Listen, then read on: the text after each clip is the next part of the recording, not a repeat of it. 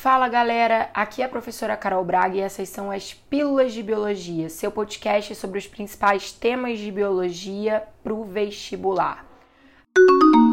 A pílula de hoje é sobre meristemas ou tecidos meristemáticos, que são tecidos vegetais formados por células totipotentes. Fazendo uma analogia com os animais, elas seriam equivalentes às nossas células tronco embrionárias. Inclusive, a origem dos tecidos meristemáticos é exatamente essa.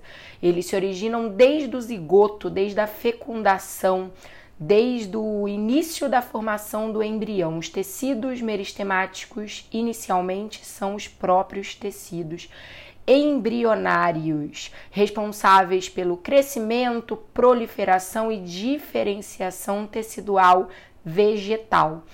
Os tecidos meristemáticos são classificados em primários e secundários, então vou começar a falar de cada um deles para vocês.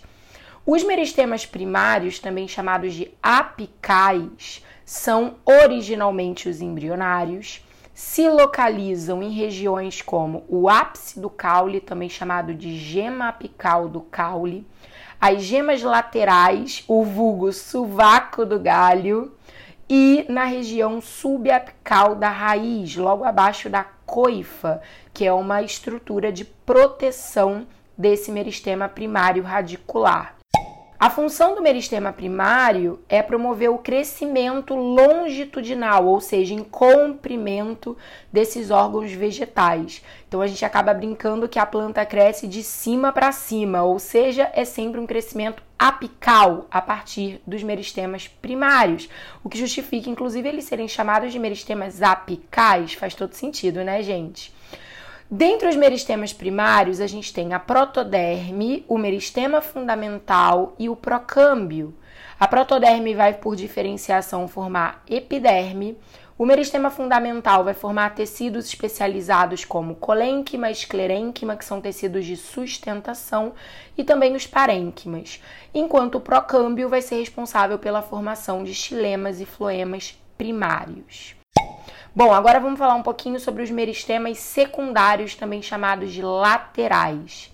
Eles se formam apenas em plantinhas como gimnospermas e angiospermas da família das eudicotiledôneas e a partir da desdiferenciação de células parenquimáticas. É isso mesmo, gente.